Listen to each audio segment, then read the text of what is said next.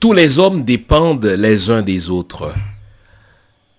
La solidarité humaine est la condition nécessaire à l'épanouissement de tout individu. Éric Fromm.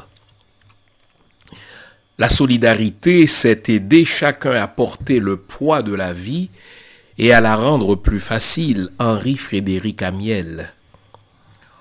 On a intérêt au bonheur des autres, on a intérêt à ce que les autres ne soient pas malades, on a intérêt au succès des autres parce que nous sommes une équipe collective. Jacques Attali.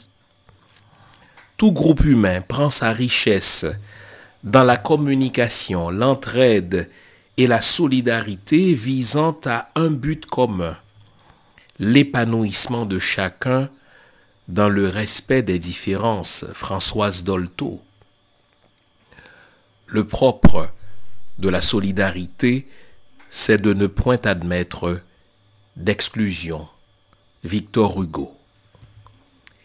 Il est triste de jouer à cache-cache dans ce monde où l'on devrait se serrer les uns contre les autres. Jean Cocteau. Seuls, nous pouvons faire si peu. Ensemble, nous pouvons faire beaucoup. Hélène Keller. Mise en onde de Junie Limage, caméra Winnie J. Microphone le pasteur Jean-Fils Aimé. Bonjour le monde, bonjour mesdames, bonjour messieurs. Bienvenue à cette autre édition de l'émission Lumière sur le monde. Comment allez-vous? Content de vous retrouver en ce dimanche matin pour la présentation d'une autre émission Lumière sur le monde. Est-ce que vous vous êtes déjà posé la question à savoir, mais quel avenir réserve-t-on à nos jeunes dans nos pays? Imaginons qu'on demande aux jeunes d'aller à l'école, du moins ceux qui le peuvent, puisque dans la plupart de nos pays, l'éducation n'est pas gratuite. Mais quand ils finissent l'école, eh bien, rien ne leur est offert en termes d'opportunités d'emploi, en termes d'opportunités de travail. Et pour ceux qui sont audacieux, qui développent l'esprit de l'entrepreneurship, eh bien, c'est toute une course pour obtenir un prêt. Neuf fois sur dix, ils n'ont pas accès au prêt bancaire. Et s'agissant du microcrédit, eh bien, ce sont des prêts usuraires. Est-ce que nous nous sommes posé la question à savoir, mais quel est le rôle véritable de l'État et des banques dans les pays noirs? Et si l'État et les banques étaient les premiers responsables de la criminalité dans les pays noirs? Je reprends.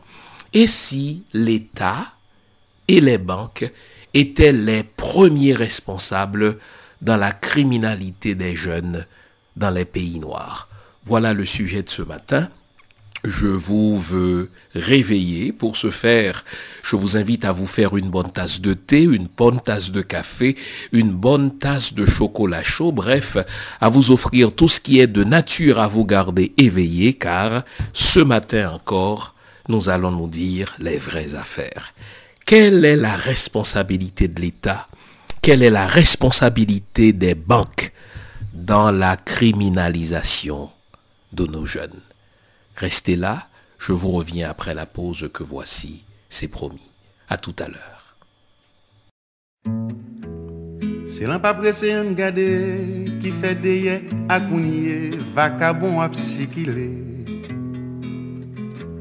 psychilé. Toujours question bouillie vide qui fait chimer, pas de jambes qu'à tracer.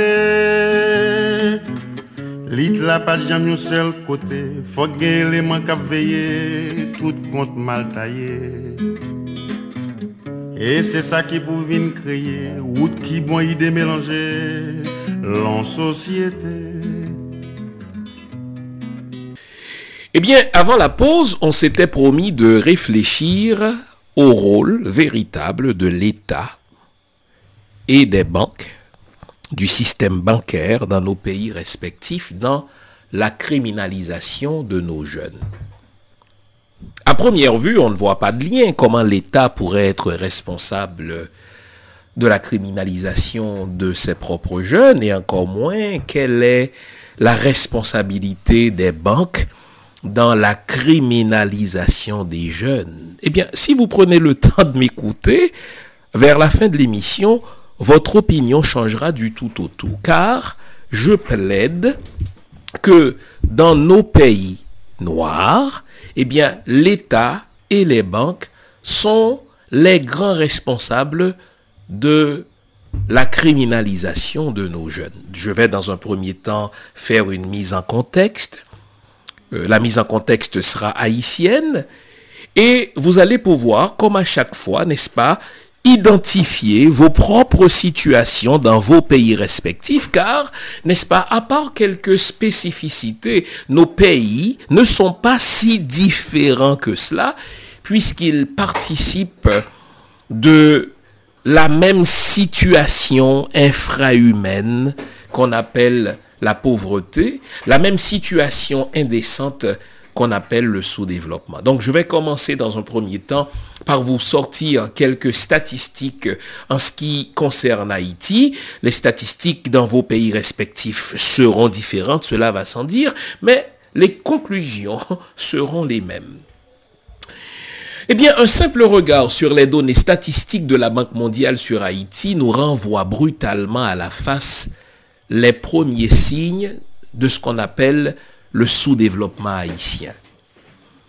Haïti est le pays le plus pauvre de l'hémisphère occidental avec un produit intérieur brut, n'est-ce pas, par habitant de 870 dollars en 2018 et un indice de développement humain le classant 168 sur 189 pays cette même année. Selon l'indice du capital humain, un enfant né aujourd'hui en Haïti a un potentiel à l'âge adulte évalué à 45% de ce qu'il aurait pu avoir s'il avait bénéficié d'une éducation et d'une santé complète. Plus de 6 millions d'Haïtiens vivent en dessous du seuil de la pauvreté, avec moins de 2,41 dollars par jour, et plus de 2,5 millions d'Haïtiens sont tombés en dessous du seuil de la pauvreté extrême, avec moins de 1,23 dollar par jour. Le chômage et le sous-emploi atteignent plus de 60% de la population haïtienne selon des données du Fonds monétaire international et du Trading Economics. Ça, ce sont les faits. Et c'est précisément au nom de ces faits-là qu'on va dire avec raison d'Haïti que c'est un pays appauvri, que c'est un pays sous-développé. Devant de tels faits, normalement, c'est l'État qui doit mettre sur pied un ensemble de mesures qui vont faciliter l'attraction, n'est-ce pas, des créateurs de richesses et en même temps aider à la redistribution de les richesses. Entendez bien ces deux termes. Pour qu'on puisse distribuer les richesses, il faut d'abord les créer. Et dans tout pays, n'est-ce pas, qui est considéré comme un pays développé, l'État va veiller à encadrer les créateurs de richesses et à mettre sur pied des lois, des mesures de politique publique qui vont faire en sorte que non seulement il y ait création de richesses, mais qu'il y ait également redistribution de richesses. Car on parle de développement lorsqu'il y a d'une part création de richesses et d'autre part redistribution de richesses. Et en temps normal, parmi les opérateurs utiles au développement, parmi les secteurs qui sont utiles à la fois à la création de richesses et à la redistribution de la richesse, eh bien, les banques jouent un rôle cardinal. Les banques ont pour fonction d'aider à créer de la richesse et du même coup d'aider à la redistribuer. Exemple. Je suis un entrepreneur.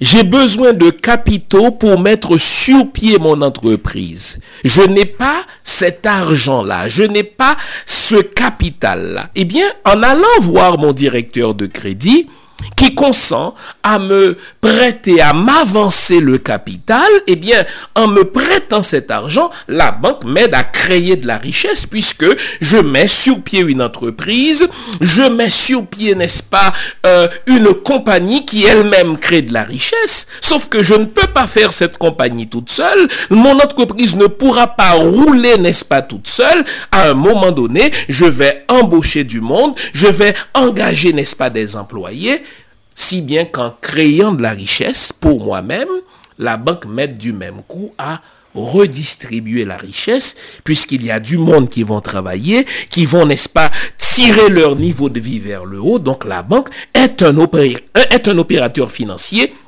qui permet à la fois de créer de la richesse et de la redistribuer. Voilà pourquoi dans les pays dits développés, voilà pourquoi dans les pays dits avancés, eh bien l'État va encourager les banques, l'État va mettre sur pied des mesures grâce auxquelles, n'est-ce pas, des petites gens, des gens ordinaires vont avoir accès au crédit. Pour quelle raison? Parce que l'État veut encourager les gens, n'est-ce pas, à acquérir des propriétés. L'État veut encourager les gens, n'est-ce pas, à avoir leur propre maison. En ayant leur propre maison, eh bien, on crée de la richesse et on redistribue du même coup cette richesse. Eh bien, cette recette, elle est valable, n'est-ce pas, pour nos pays aussi. Pour redistribuer de la richesse, il faut la créer. Et dans le processus de la création de la richesse, les banques ont un rôle cardinal à jouer. Je vous ai cité les faits du sous-développement haïtien, mais ce qui choque encore plus, c'est que, eh bien, en Haïti, il y a beaucoup de banques. Il y a quatre institutions qui croissent presque au même rythme en Haïti. Quand vous vous rendez en Haïti, il y a quatre institutions qui croissent à un rythme, à un rythme phénoménal. La première institution, ce sont les églises. Puisqu'on l'a vu, 60% et plus des Haïtiens se retrouvent au chômage, eh bien, et dans ce pays-là, il n'y a pas de filets sociaux. L'État ne se préoccupe pas, n'est-ce pas, d'offrir des services à sa population. Eh bien, l'institution de l'Église croit à un rythme phénoménal. Les gens, n'est-ce pas, se fient au bon Dieu puisqu'ils sont incapables, n'est-ce pas, de se confier à leur propre gouvernement, puisqu'ils sont incapables de se fier à l'État, l'État n'offrant pas de service. C'est ainsi, j'en ai parlé la semaine dernière, n'est-ce pas? À chaque coin de rue en Haïti et à chaque coin de rue dans votre pays respectif, eh bien, il y a une église. Et qu'est-ce qu'on y fait? On va demander au bon Dieu ce que l'État dans un pays normal offre. On va demander au bon Dieu le travail, on va demander au bon Dieu la santé, on va demander au bon Dieu, n'est-ce pas, la sécurité, on va demander au bon Dieu le pain et l'eau de chaque jour, ce que dans un pays normal, l'État offre. Une deuxième institution qui croit à un rythme phénoménal quand on va en Haïti, eh bien ce sont les maisons closes, les maisons de prostitution les jeunes ne pouvant pas aller à l'école parce que l'école coûte en Haïti, ou s'ils y sont allés, eh bien, après l'école, l'État ne leur offrant aucune opportunité, eh bien, ils sont obligés, n'est-ce pas, de vendre leur corps dans des services sexuels. En sorte que les maisons closes croissent en Haïti à un rythme phénoménal. Une troisième institution qui croit en Haïti, et c'est étonnant quand on y met le pied, ce sont, n'est-ce pas, les fameuses borlettes. Eh bien, les borlettes, ce sont des maisons de jeux du hasard. On se tourne vers Dieu pour lui demander de nous faire gagner à la loterie parce que et la bondieuserie et les jeux du hasard participent, n'est-ce pas, de la même mentalité puisqu'on ne peut se fier, n'est-ce pas, des données objectives, eh bien, on va faire appel au hasard. On va faire appel, n'est-ce pas, aux, aux bornettes. Et c'est ainsi donc que ces jeux du hasard vont se multiplier, si bien qu'en une seule rue, vous pouvez tomber sur 4, 5, n'est-ce pas, borlettes, c'est-à-dire 4, 5 maisons de jeux du hasard. Mais la quatrième institution qui croît à un rythme phénoménal en Haïti, et cela presque au même rythme que les églises, presque au même rythme que les maisons closes, presque au même rythme, n'est-ce pas, que les maisons du hasard, ce sont les banques.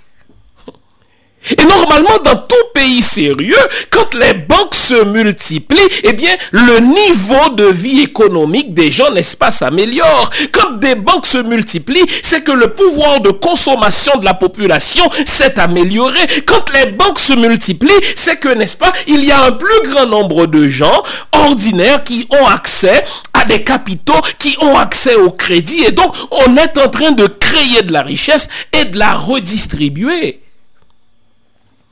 Mais bizarrement, et en ceci, je cite l'économiste Gary Olius, Haïti malade de son système bancaire et de sa bureaucratie fiscale. C'est un petit bijou de livre à lire si vous voulez comprendre, n'est-ce pas, la problématique du sous-développement haïtien et la problématique du sous-développement dans les pays noirs.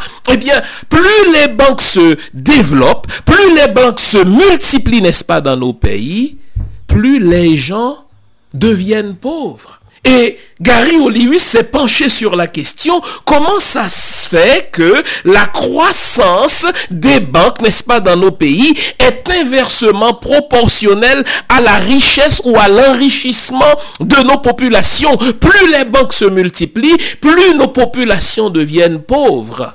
Eh bien, c'est parce que, nous dit Gary Olius, les banques en Haïti, les banques dans votre pays respectif, les banques dans les pays noirs, plutôt que d'être, n'est-ce pas, un opérateur de création et de redistribution de richesses, les banques dans nos pays respectifs sont plutôt une plateforme de captation des richesses. En sorte que plus les banques croissent, plus elles se multiplient, plus nos populations deviennent pauvres dans nos pays respectifs. Parce que les banques répondent à un agenda caché, un agenda, n'est-ce pas, qu'elles ne livrent pas. Et aujourd'hui, on va mettre à jour cet agenda.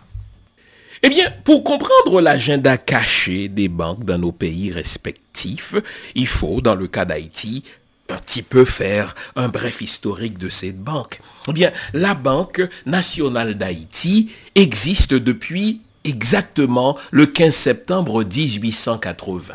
En ce moment-là, c'est une banque qui portait le nom d'Haïti, mais qui en réalité était une institution financière de Paris, puisque c'est une société qui appartenait à toute fin pratique, n'est-ce pas, aux Français? Avec le temps, n'est-ce pas, cette institution qu'on appelle la banque va connaître des hauts et des bas, un peu à l'image du pays, mais ce qui est d'intéressant, ce qu'il faut noter dans la longue longue histoire de la banque haïtienne, c'est quand même une histoire plus que centenaire, quand on sait que la Banque d'Haïti existe, répété depuis 1880, eh bien, ce qu'il y a, c'est que malgré sa longue histoire, les pratiques bancaires n'ont jamais changé. En sorte que, contrairement à ce que l'on voit dans les autres pays, où les banques sont des opérateurs de modernisation, où les banques sont des outils grâce auxquels les États entrent, n'est-ce pas, dans une ère de développement, eh bien, dans notre pays, malgré les siècles, les banques sont restées les mêmes dans leurs pratiques délétères. Les banques sont restées les mêmes dans leurs pratiques mafieuses. Et nous allons mettre cela au grand jour aujourd'hui. Gary Olius, que j'ai cité tout à l'heure, nous fait remarquer que, en termes de clientèle, en termes de ceux et celles qui ont accès aux prêts dans la banque haïtienne, malgré le fait que les succursales se multiplient, malgré le fait que le nombre d'épargnants, n'est-ce pas, connaît une croissance phénoménale, mais ceux qui ont accès aux prêts en termes de pourcentage, le pourcentage n'a jamais changé. Écoutez bien, moins de 6% des épargnants haïtiens ont accès aux prêts bancaires. Imaginez. C'était le cas lors de la fondation de cette banque, voilà plus d'un siècle. Et plus de siècles plus tard, malgré le fait que les succursales se multiplient, malgré le fait que les banques comptent, n'est-ce pas, des centaines, voire des millions d'épargnants, moins de 6% des épargnants ont accès aux prêts bancaires. Mais comment pouvons-nous faire du développement? Comment peut-on créer du travail? Comment un jeune qui veut développer son entreprise Comment un jeune qui veut, n'est-ce pas, se lancer en affaires Comment un jeune qui veut, n'est-ce pas, acquérir, n'est-ce pas, de la confiance dans ce qu'il fait Peut-il effectivement se développer quand seulement 6%, que dis-je, moins de 6% des épargnants ont accès aux prêts bancaires. Et pire, écoutez-moi bien, de même que lorsque la banque fut fondée en 1880, ceux qui avaient accès aux prêts répondaient à un certain profil socio épidermique, c'est-à-dire il faut avoir un certain nom et il faut avoir une certaine teinte de couleur. Plus de 100 ans plus tard, le profil socio-épidermique est resté le même. Le Canada, les États-Unis, la France, l'Allemagne, l'Italie ne seraient pas là où ils sont si seulement 6% de leur population avait accès aux prêts pour acheter ma maison, il faut bien que la banque me prête. Et en me prêtant de l'argent, la banque me permet, n'est-ce pas, de devenir plus riche puisque ma maison va prendre de la valeur. Et en me permettant à moi de devenir plus riche, eh bien la richesse est par le fait même distribuée puisque je ne suis pas le seul à pouvoir acquérir une maison. Il y en a d'autres qui le font, mais c'est ainsi qu'une collectivité croit. Mais en Haïti, on va faire en sorte que les prêts reste l'affaire d'une clique. On va faire en sorte que les prêts restent l'affaire de quelques familles, toujours les mêmes, les mêmes noms, les mêmes teintes de couleurs. Et on s'étonne que le pays, n'est-ce pas, soit moins avancé socio-économiquement. Les banques en Haïti, et j'imagine, c'est à peu près les mêmes choses dans vos pays respectifs, je n'ai pas vos données à vous, 65% des bénéfices des banques proviennent de l'échange des devis. Si je ne prends pas le temps de vous expliquer, vous dites, ben, il n'y a rien d'immoral là-dedans, il n'y a rien d'amoral, les banques sont là pour faire de l'argent, eh bien qu'elles fassent de l'argent dans l'échange des devises, c'est rien d'immoral. Ah, jusqu'à ce que je vous révèle le fond des choses. La plupart des banques en Haïti disposent de maisons de transfert dans les communautés haïtiennes de la diaspora puisque la diaspora constitue une vaste manne pour Haïti évaluée à plus de 4 milliards de dollars américains annuellement. Eh bien, comment les banques font-elles leur argent? 65% de leurs bénéfices, écoutez-moi bien. Joseph décide d'envoyer un dollar à son cousin en Haïti qu'il se retrouve aux États-Unis, qu'il se retrouve au Canada, qu'il se retrouve au Chili, qu'il se retrouve au Brésil, n'est-ce pas? Quand il se présente dans la maison de transfert, on va convertir la devise nationale à partir de laquelle il envoie son argent en Haïti en dollars américains. Et vous savez qui décide souverainement du taux de change, n'est-ce pas, de l'argent de Joseph? Les banques. Fine vous consentez à envoyer, mettons, 10 dollars à votre cousin, à votre petite sœur en Haïti, et votre cousin, votre petite sœur, reçoit la notification, à savoir que Joseph lui a envoyé 10 dollars. Mais quand votre petite sœur se présente, n'est-ce pas, à la banque ou bien dans une succursale pour recevoir son argent, la banque peut décider, écoutez-moi bien, que, ah, il n'y a plus de dollars.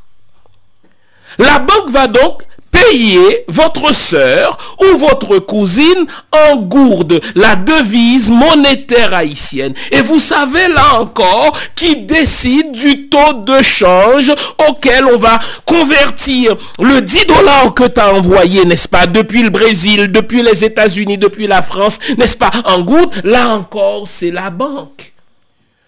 En sorte que 65% de leurs profits, de leurs bénéfices proviennent, n'est-ce pas, de leur capacité de capter votre dollar depuis la terre étrangère. Et quand le dollar arrive, n'est-ce pas, en Haïti, elles peuvent décider, ces banques-là, de ne pas donner ce dollar à votre famille et de décider par elle-même combien vaut ce dollar-là, car la banque fait beaucoup dans la spéculation.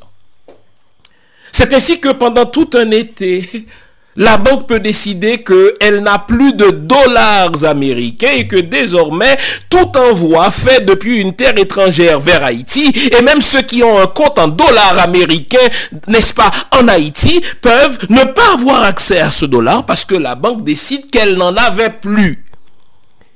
Et puisqu'elle n'en a plus, elle va décider par elle-même du taux auquel elle va convertir vos dollars en gourdes. Et elle est à la fois, n'est-ce pas, actrice et juge en même temps. Donc elle est juge et partie de ce jeu macabre d'échange de devises, n'est-ce pas, et de captation de vos dollars. Dans tout pays sérieux, L'État aurait dû intervenir pour réguler le fonctionnement des banques. L'État ne fait rien. L'État s'en lave les mains et fonctionne au fait comme Pilate, ni vu, ni entendu, ni connu. Et les banques continuent de fonctionner, n'est-ce pas, comme dans le Far West. Troisième trait caractéristique des banques en Haïti, mais là, ce sont les pratiques mafieuses. Quelqu'un a un projet et décide, n'est-ce pas, d'obtenir un prêt à la banque. Normalement, il, euh, il détient un compte dans cette banque depuis un certain nombre d'années. Et là, il soumet un projet à la banque. Et le plus sérieusement du monde, la banque va exiger, n'est-ce pas, un certain nombre de documents pour l'évaluation des risques. Ce qui se fait dans tout pays. Et je vais vous lire tout à l'heure un cas particulier de monsieur qui voulait construire un hôtel, qui a commencé la construction de son complexe hôtelier et parvenu à 65% de la construction, il lui manquait de l'argent. Il est allé voir sa banque, la banque a exigé un certain nombre de documents, la banque a même affecté, n'est-ce pas, des techniciens aux frais du monsieur à l'étude du dossier pour se faire dire que non, il n'aura pas accès aux capitaux de la banque. Fine. C'est pas la première fois qu'une banque dit non. On peut dire non même chez nous ici au Canada ou ailleurs aux États-Unis. Mais vous savez quoi? Écoutez-moi bien. Quatre mois plus tard, on apprend à ce monsieur que son projet qui a été rejeté par la banque et qui était parvenu jusqu'à 65%, n'est-ce pas Ce même projet, puisque le monsieur avait soumis les études de marché, il avait soumis, n'est-ce pas, les études techniques à la banque, eh bien ce même projet a été donné à un petit ami de ces banquiers-là, et le projet a été fait dans la même ville de Jacmel, financé à 100% par la banque, la même banque qui avait dit non Oh, monsieur. Sauf que quand on regarde le profil socio-épidermique de celui qui a bénéficié de cette magouille de la banque, eh bien son profil répond au fameux 5% historique de ceux qui obtiennent des prêts dans les banques. Pratique mafieuse. Où est l'État Ni vu, ni connu. C'est à ce point touchant que je ne résiste pas à la tentation de vous lire le récit présenté par Gary Olius dans son livre Haïti malade de son système financier. C'est un récit tellement poignant, c'est un récit tellement révoltant. Et le pire, eh bien, Gary Oliwis, ancien banquier lui-même, aujourd'hui il travaille pour, n'est-ce pas, la BID, la Banque interaméricaine de développement, il nous dit que dans ses enquêtes, s'il devait rapporter toutes ces pratiques mafieuses dans lesquelles les banques volent les projets, n'est-ce pas, des gens en leur disant non, qu'elles ne veulent pas les financer et refilent ces mêmes projets aux 5% qui répondent toujours au même profil socio-épidermique, eh bien, il nous dit, qu'il finirait par écrire une encyclopédie. Donc, il a dû choisir quelques-unes des histoires les plus touchantes pour nous ouvrir les yeux sur les pratiques mafieuses des banques. Je vous lis.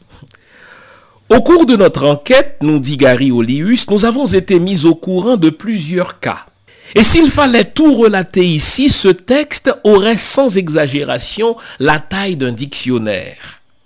Les expériences racontées sont plus intéressantes les unes que les autres et sont en majorité survenues dans le secteur de la commercialisation des produits importés.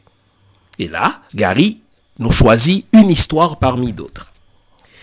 Il s'agit d'un projet d'investissement dans le secteur du tourisme conçu à une époque où la ville de Jacmel et ses environs étaient considérés comme un pôle de développement touristique. L'investisseur étant lui-même le concepteur du dit projet, il est un natif de la commune de Marigot, sud-est d'Haïti, et répond au nom de Wilfried Médé. Donc c'est pas un cas fictif, il donne le nom du concerné. Au début de l'année 98, ce rude travailleur, qui a pu à la sueur de son front amasser une fortune dans la commercialisation de pièces d'automobile, a eu l'envie de prendre la décision d'aller se positionner dans la vente des services touristiques à Jacmel en construisant un complexe hôtelier. Ayant été tenu au courant des caprices du milieu économique et financier haïtien, il a pris le soin de se procurer lui-même un terrain, de procéder lui-même aux études techniques et architecturales et de commencer la construction avec ses propres ressources financières. Il a voulu aller assez vite en besogne pour être à même d'inaugurer le complexe dans un délai de 24 mois. Pour cela, il a utilisé les services d'un ingénieur haïtiano-dominicain qui a la réputation d'être un homme d'expérience dans ces genres de construction pour avoir travaillé au sein d'une firme qui a gagné des marchés importants dans la station balnéaire de Punta Cana en République dominicaine. Après plus de 15 mois de travail assidu, le projet de construction a pu parvenir à plus de 65% de l'objectif visé. Quatre niveaux ont été érigés et on s'apprêtait à poser les éléments nécessaires pour le coulage de la dalle d'un cinquième étage. L'ossature d'une piscine pouvant accueillir plus d'une vingtaine de personnes était déjà en place. C'est à ce moment-là que le besoin de financement bancaire se fit sentir. Avec l'aide de ses principaux amis et collaborateurs, un dossier de projet a été laborieusement constitué et déposé auprès de la Soca Bank.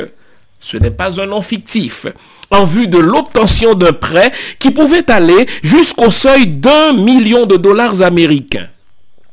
La requête, une fois reçue à la succursale de la rue Pavé, les responsables n'ont pas pris le temps pour informer Wilfried Médé qu'un officier de crédit a été désigné pour examiner son dossier et de décider de la suite à donner.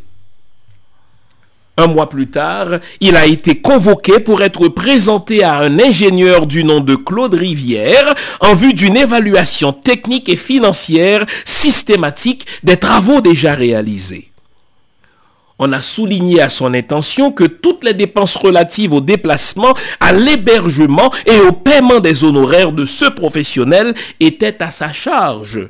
Se sentant sur la bonne voie, il a accepté sans broncher ces conditions imposées par la banque. Sur place, un rendez-vous a été fixé entre les deux hommes en vue de la planification de la dite évaluation. Les choses se sont bien passé et au total, Wilfried a dû dépenser en ce moment-là l'équivalent de 3200 dollars américains. Je saute un petit peu pour parvenir à la conclusion. Mhm. Eh bien, invité en audience, eh bien, l'homme s'est présenté à la date et l'heure prévue. Il s'est retrouvé devant un parterre de hauts responsables de la banque. Heureusement, il a eu la clairvoyance de se faire accompagner de son ingénieur conseiller. Séance tenante, on lui a apprit en présence de M. Claude Rivière qu'il n'était pas possible de lui accorder la somme qu'il désirait à cause du fait qu'il n'a pas présenté de garantie collatérale et que le complexe à construire ne pouvait être la seule voie de sortie pour la banque en cas de problème majeur. Il a attiré l'attention sur l'étude de marché qui était insérée dans le dossier et a évoqué la marge de rentabilité systématiquement déterminée dans le document du projet pour faire voir que le risque qu'une telle initiative ne marche pas est relativement très faible. Les responsables feignent unanimement de ne pas être convaincus par cette augmentation et disent que même pour approuver ce prêt à hauteur de 400 000 dollars américains, le complexe lui-même ne pourrait pas être considéré comme une garantie sûre. Ils lui ont demandé donc d'autres garanties. Et là, l'homme va soumettre, n'est-ce pas, sans hésitation à la banque deux magasins remplis de pièces et sa résidence privée, lesquelles ont une valeur marchande de plus de 2 millions de dollars américains. Le directeur de la succursale a arboré un sourire moqueur et lui a dit que rien ne prouve que cette estimation soit correcte. Il a rétorqué en disant que la Socabank était libre de procéder à sa propre évaluation. La bonne disposition de Wilfried et sa posture très conciliante étonnaient les responsables de cette institution bancaire qui participaient à la réunion et finalement, pour résumer l'histoire, Wilfried n'a pas obtenu le prêt. Mais écoutez la fin de l'histoire. Comme s'il n'était pas au bout de ses peines, quatre mois plus tard, Wilfried a appris en toute confidentialité par un employé de la Socabank que les documents techniques qu'il avait soumis, études de marché, plan d'affaires et analyse de rentabilité, vont être utilisés à Jacmel, la même ville, pour construire un hôtel. Il est tombé des nues et ne pouvait croire à ses oreilles. Il a entamé sa propre enquête en vue de valider les formations de cet employé. Finalement, il a été à la source des informations et sur les lieux de la construction pour confirmer qu'effectivement, les membres du conseil d'administration de la Soca Bank se sont octroyés un prêt à un taux préférentiel dans l'objectif de construire cet hôtel qui est aujourd'hui considéré comme le plus coté du département du Sud-Est. Plongé dans le découragement et la dépression, Wilfried ne s'est jamais remis de cette histoire. Et comme le dit, n'est-ce pas, notre banquier ici, s'il devait relater dans ce livre, n'est-ce pas, les mille et une histoires du même genre par lesquelles les banques forcent, n'est-ce pas, des gens à soumettre des, des documents techniques pour leur dire non, on ne peut pas vous prêter de l'argent et refile ces mêmes documents à des petits amis qui répondent au même profil socio-épidermique, eh bien, nous dit-il, s'il devait raconter toutes ces histoires, eh bien, il finirait par écrire un dictionnaire, sinon une encyclopédie. Comment pouvons-nous faire du développement quand l'État se lave les mains en matière de régulation pour les banques et quand les banques réservent leurs prêts à moins de 6% de leurs épargnants et continuent à faire dans des pratiques mafieuses comme si l'État n'existait pas. On va s'arrêter ici. Le temps de vous laisser réfléchir à cet état de fait. Je vous reviens après la pause que voici. C'est promis. À tout à l'heure.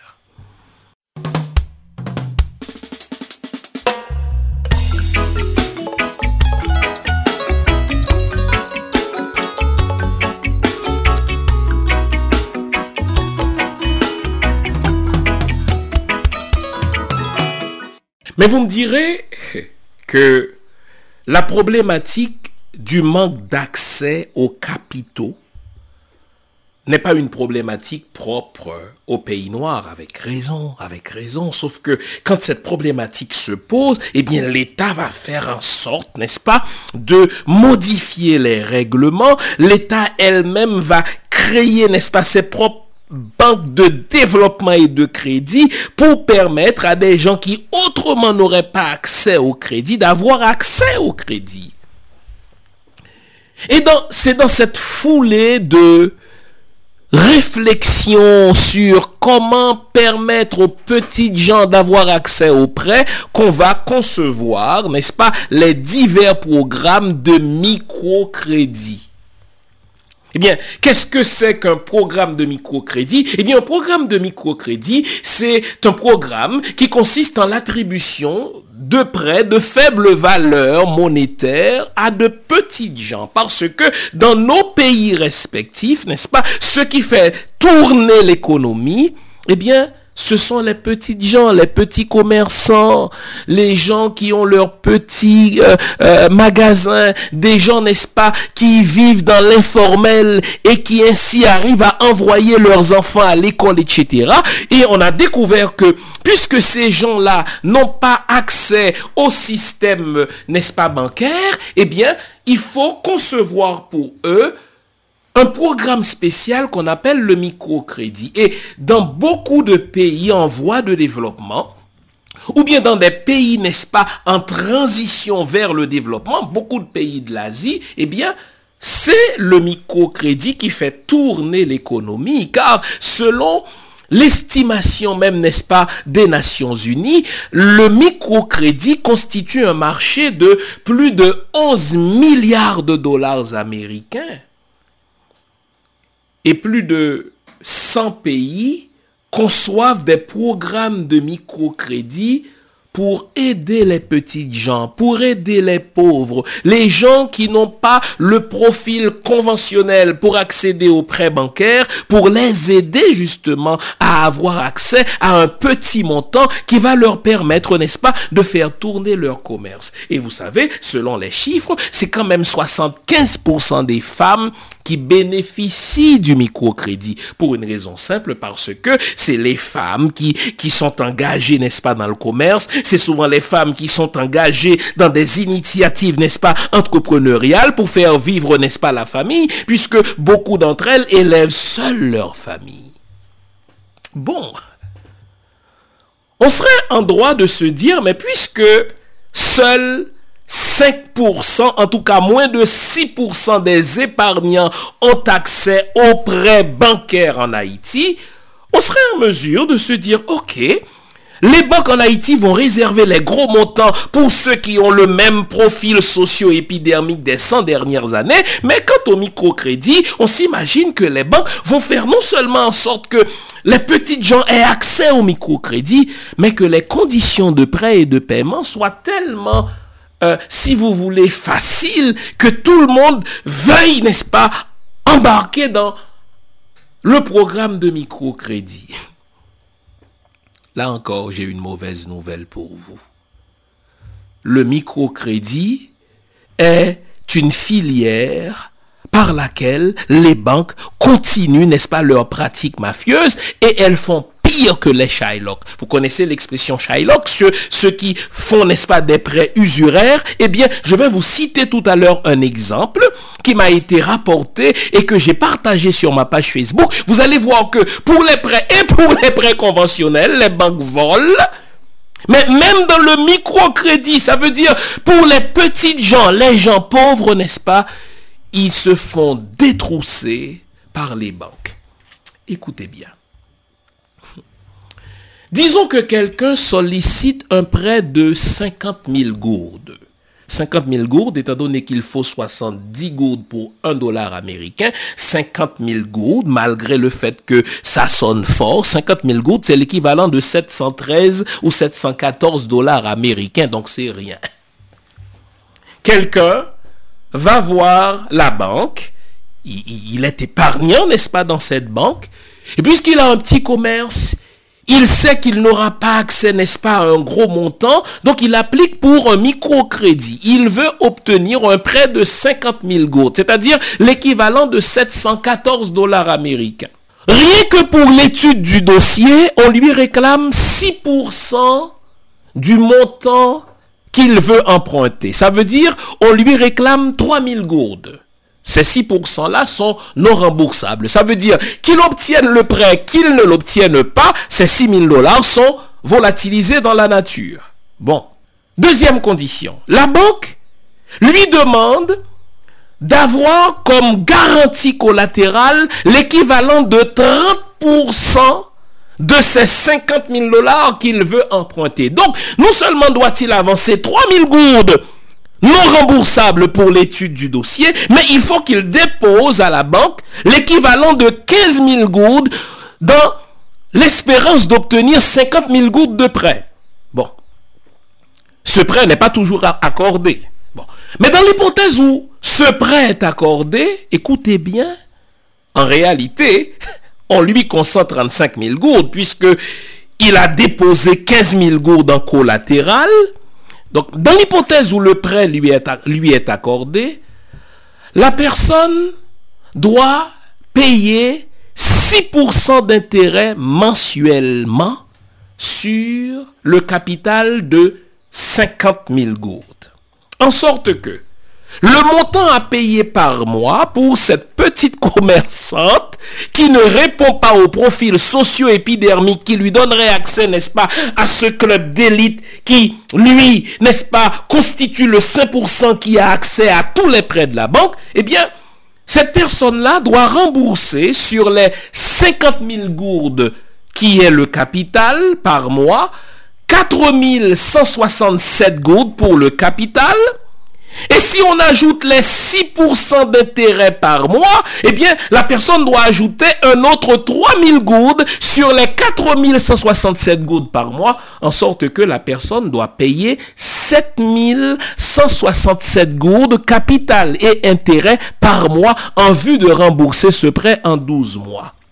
Au terme des 12 mois, ce prêt de 50 000 gourdes initialement devient un prêt de 86 004 gourdes. Ce n'est pas tout.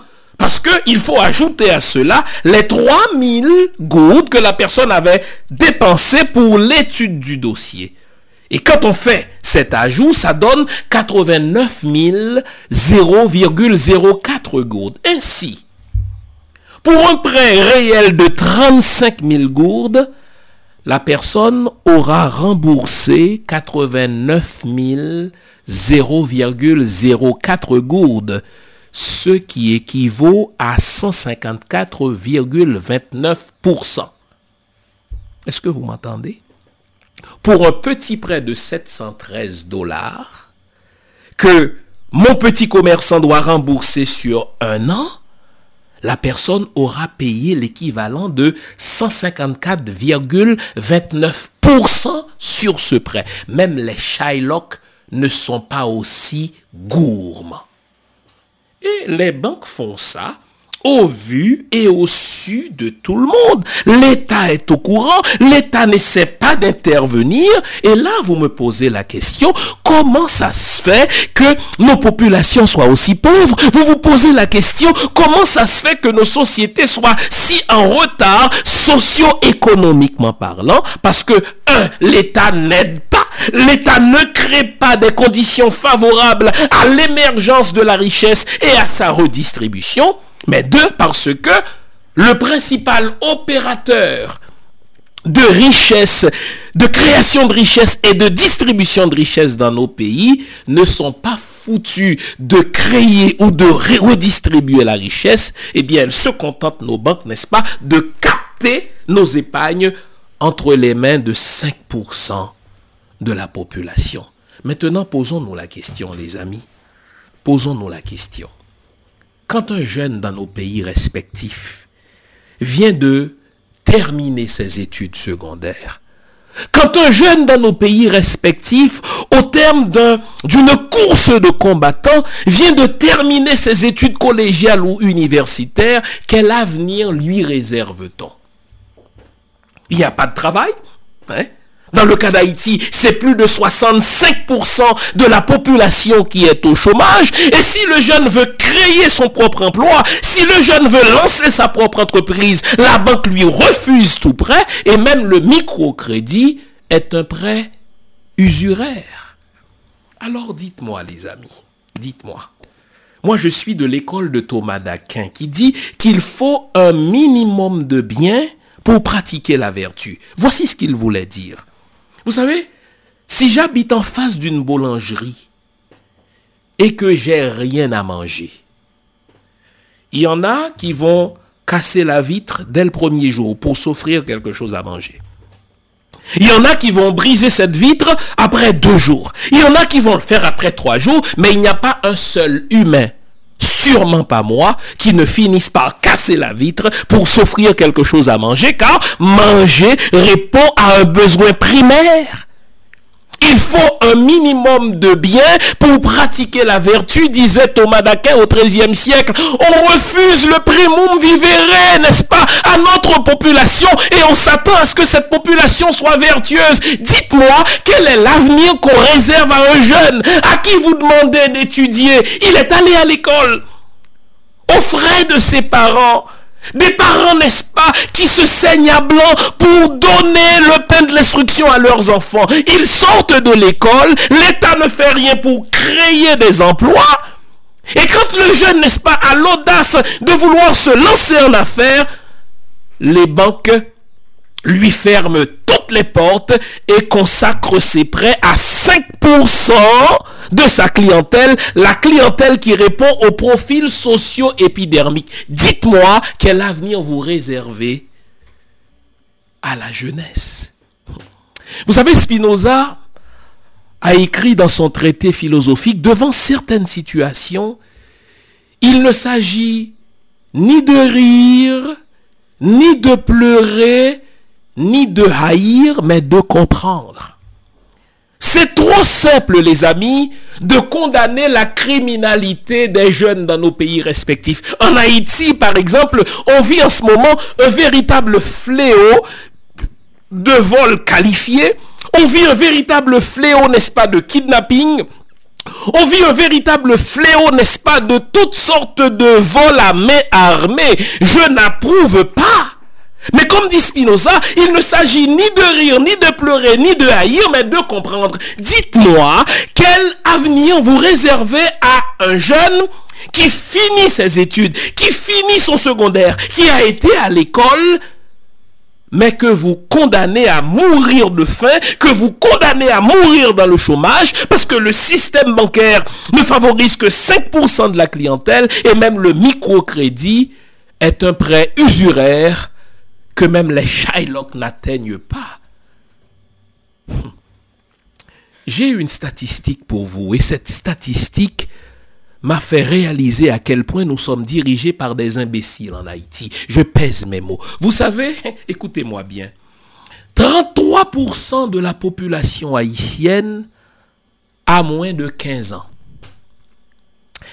62% de la population haïtienne se trouve entre 15 et 64 ans. Seuls 5% de la population haïtienne a 65 ans et plus.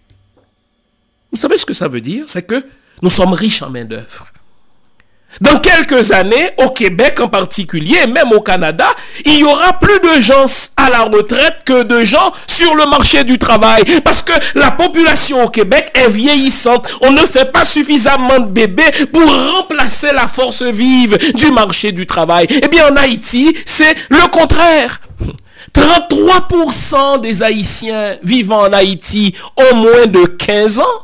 Et 62% d'entre eux ont entre 15 ans et 64 ans. Seuls 5% de la population haïtienne se retrouve à 65 ans et plus. Donc nous avons des gens qui ont l'énergie pour travailler. Nous avons des gens qui ont l'intelligence pour travailler. Nous avons des gens qui ont la volonté de travailler, mais l'État, qui est censé créer des conditions favorables à l'émergence de la richesse et à sa redistribution, se contente de se servir en volant les ressources collectives.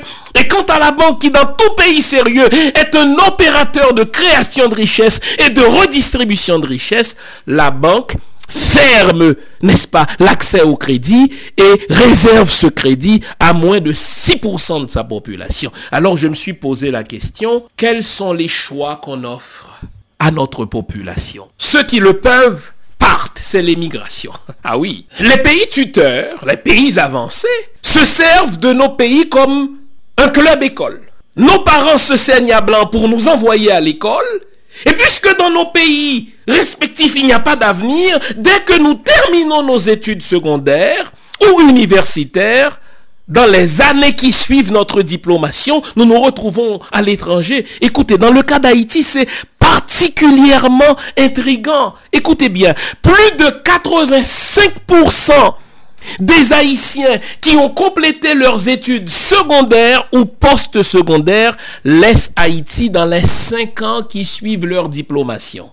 Pour chaque 100 étudiants haïtien qui termine ses études secondaires, 85 étudiants vont laisser Haïti dans les cinq années qui suivent, n'est-ce pas, leur diplomation. Donc, on ne peut pas faire du développement comme cela. Et normalement, l'État devrait être préoccupé par cette émigration massive. Non. Vous savez ce que l'État fait? L'État facilite le départ des gens. La première décision de politique publique que le président haïtien actuel a prise, Jovenel Moïse, c'était de faciliter l'émission des passeports pour permettre aux jeunes de partir plus facilement, car en partant, ils vont nourrir la bête ils vont, n'est-ce pas, envoyer de l'argent vers Haïti. Et sur chaque dollar qu'un membre de la diaspora envoie en Haïti, l'État haïtien perçoit une taxe, soi-disant pour payer, n'est-ce pas, les professeurs. Les professeurs ne sont toujours pas payés. Mais en tout cas, plus de 85% de nos étudiants laissent Haïti dans les cinq années qui suivent leur diplomation. Donc, le premier choix que vous offrez à notre jeunesse, parce qu'il n'y a pas de richesse, parce qu'il n'y a pas de redistribution de richesse, c'est l'émigration. Dans nos pays, les jeunes sont prêts à se rendre n'importe où. On appelle ça partout ville. Ils sont prêts à partir n'importe où sauf chez eux. Ils ne veulent pas rester chez eux parce que les horizons sont bouchés. Deuxième choix que vous laissez aux jeunes, c'est la prostitution. Et c'est pas pour rien que je vous ai dit au début de l'émission, il y a quatre institutions qui croissent à un rythme phénoménal en Haïti? Les églises, hein, on, va se faire vendre des illusions. Les, les borlettes, ça veut dire les maisons de jeu, de hasard. Les banques et les maisons closes. Les jeunes sont en train de se prostituer pour pouvoir manger. Les jeunes sont en train de se prostituer, n'est-ce pas, pour pouvoir se payer un loyer. Ils sont en train de, de se prostituer pour se donner un avenir parce que l'État et les banques ne leur laissent pas de choix. Et troisième option qu'on leur laisse, c'est quoi? C'est la criminalité. Je n'approuve pas la criminalité. Mais n'oublions pas, j'ai cité Spinoza. Devant certaines situations, dit Spinoza dans son traité politique, il ne s'agit ni de rire ni de pleurer, c'est-à-dire d'approuver ou de désapprouver, encore moins de haïr, mais de comprendre. Dites-moi, dans une telle situation, avec un tel tableau, ceux qui ne peuvent pas se permettre, n'est-ce pas, d'obtenir un visa pour quitter, parce que ça coûte cher, ça. Ceux qui ne peuvent pas se prostituer, ou ceux dont on ne veut pas dans la prostitution, il leur reste quoi pour vivre? Il leur reste la criminalité. C'est pas pour rien donc que le taux de kidnapping monte. C'est pas pour rien que le taux de vol qualifié monte. C'est pas pour rien que, n'est-ce pas, les gens se font détrousser dans la rue parce que c'est un cri de SOS. En fait, ce n'est même pas de la criminalité. C'est la résultante de l'irresponsabilité de l'État et de l'avarice des banquiers. Au fait, ce ne sont même pas des banquiers, ce sont des gangsters. Quand vous prêtez, n'est-ce pas, de l'argent à un petit commerçant autour de, au plus de 154% par année, on n'est plus dans les affaires, on est dans la criminalité. Alors vous comprenez mieux ma question du début. Quel est le rôle de l'État et des banques dans la criminalisation de nos jeunes, c'est un rôle énorme.